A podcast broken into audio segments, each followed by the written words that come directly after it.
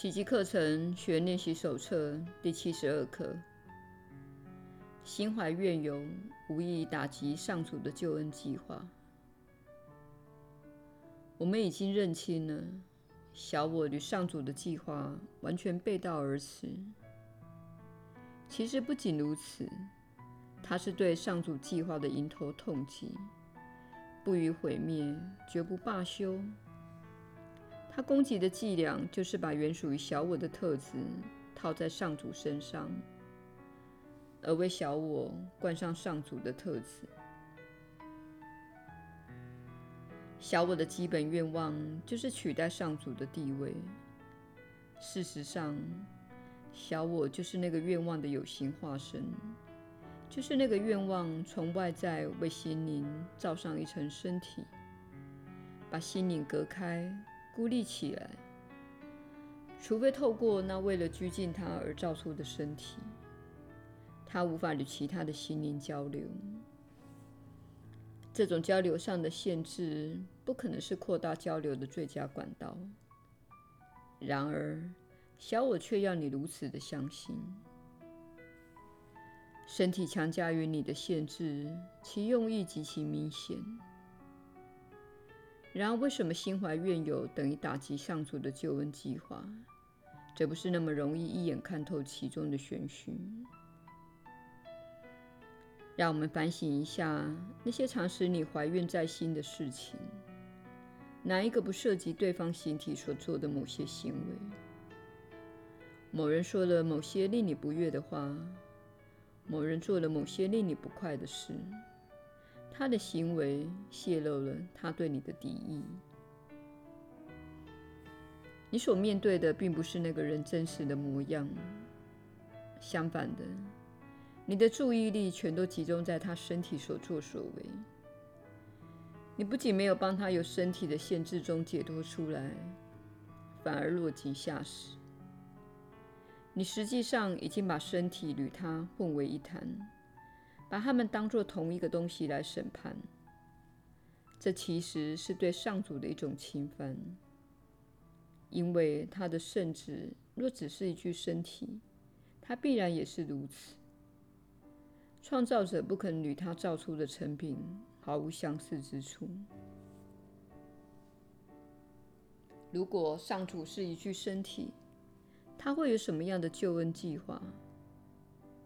除了死亡以外，还会是什么？他却故意把自己装成生命之主，而非死亡之主。他岂不成了一个说谎的骗子，尽做不实的许诺，不告诉人真相，只会用幻象蒙骗人。身体这有形可见的存在事实，使上述的神观变得相当的有说服力。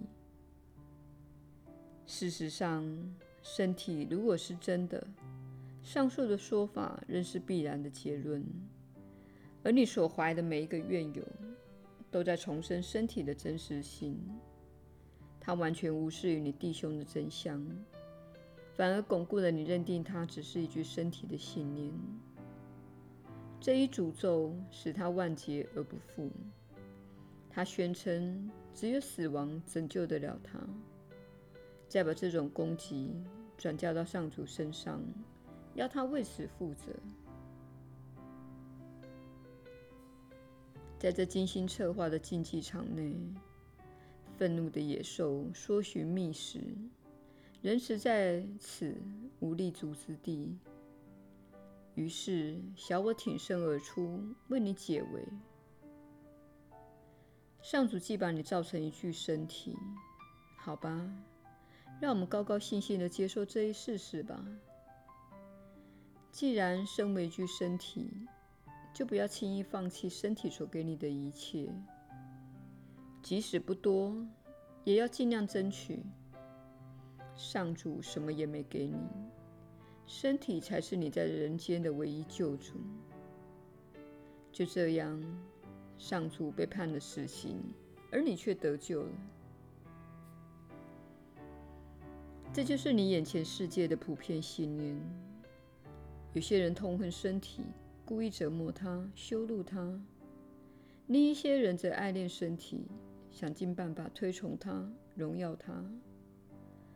然而，只要身体成了你自我概念的焦点，你就是在攻击上主的救恩计划，怀着你的怨尤，与他及整个造化作对。如此，你再也听不见真理之声，无法视他为道友而代为上宾。你自己在人间选择了另一位救主来取代神的地位，于是身体成了你的朋友，上主却沦为你的敌人。今天，我们将试着终止你对救恩的无谓攻击。不但如此，我们还要欢迎救恩的来临。你那是非颠倒的知见，对你内心的平安具有极大的杀伤力。你一直认定自己存于身体内，而真理却在你之外。依着身体的隔阂与限制，使你意识不到真理的存在。现在，我们要换个角度，重新去看这一件事。真理之光就在我们内，是上主亲自将它放在那里的。外在的这一具身体不该是我们注意的焦点，无形无相的存在才是我们的本来境界。只要认出自己内在的真理之光，就等于认出了我们的真实面目。只要看清我们的自信与身体毫不相干，就等于接受了上主的救恩计划，而停止一切攻击。不论你在哪个环节接受他的计划，那个计划就等于完成了。今天尝试练习的目标就是意识到，上主的救恩计划已经在我们内完成了。我们必须接受来取代攻击，才可能完成目标。我们一发动攻击，便无法了解上主对我们的计划。为此，我们好似在攻击一个自己一无所知的对象。现在，我们就要试着放下自己的评判，向上主请教他为我们所定的计划。天父，救恩计划究竟是什么？我不知道，请告诉我，让我了解吧。然后静静地等待他的答复。我们以前总是等不及聆听上主的救恩计划，就开始发动攻击。我们大声发泄自己的怨尤，以致听不见他的声音。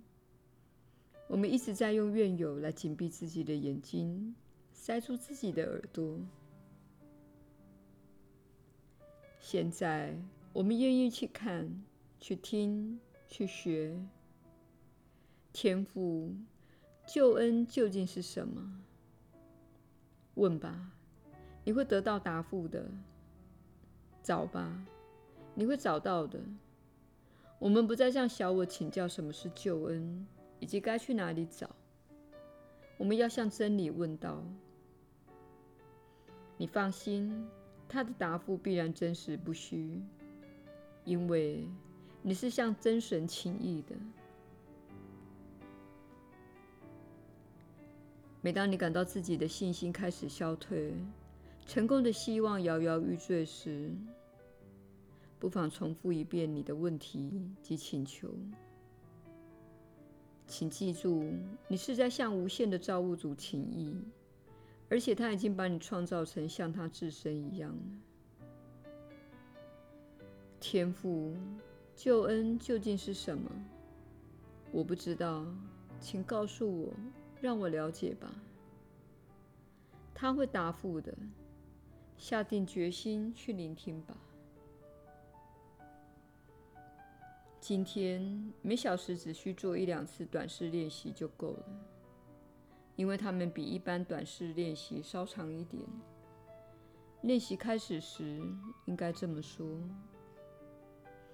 心怀怨尤，无意打击上主的救恩计划。我愿接受它了，天父，救恩究竟是什么？然后静静地等候一分钟左右，最好闭起眼睛，聆听他的答复。耶稣的引导。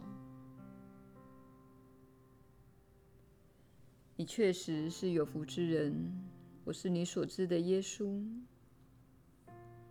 这一刻，让你注意到自己论断他人、说他人是非的情况。重要的是，当你看到自己的这类行为，请开始运用这一刻的观念，以克服这种倾向。别忘了，这是一项锻炼计划。我们不期待你做得很完美。你正在学习如何以全然不同的方式来表现。你正在学习如何彻底以全新的眼光来看待事物。这是一种新的语言。你不会期待自己能够在一个月或一年之内学会一说一口流利的俄语。你知道，在学习语言时，必须致力于练习。甚至必须出国旅行，才能够真正的具备外语能力。实际上，这正是我们在此试图去做的事。我们正试图教你另一种语言。因此，当你反省你在自己身上看到的行为，首先必须承认你看到的这些行为。你看到的某个行为。有一个你在说着某些事，还有另一个你说：“哦，看看你正在说他人的闲话。”是谁在观看这个行为？在观看的那个你，乃是你与源头连接的部分。这部分的你看得到那个正在执行小我救恩计划的身体。此时。我们不希望你认同那个说闲话的你，也就是小我，而希望你退一步，成为更大的那个你，也就是你的大我。这个大我乃是带着觉知的你。他说：“啊，看看你正在做什么。你有两个自己，这是多么有趣的事。你有两个自己。”是哪一个负责掌管你的身体呢？这是我们试图让你看到的地方。你的意识中有着尚未进化和已进化的部分。尚未进化的这部分就是认同身体的小我意识，它试图攻击、划分、征服和夺取。同时，你还有另一部分的自己在观察这个现象。这是你意识中较不随外起舞的部分，较为仁慈且充满爱。我们正试图开发你的这一部分，使它成为主导能量。问题在于，小我思想体系乃是一种完整的思想体系。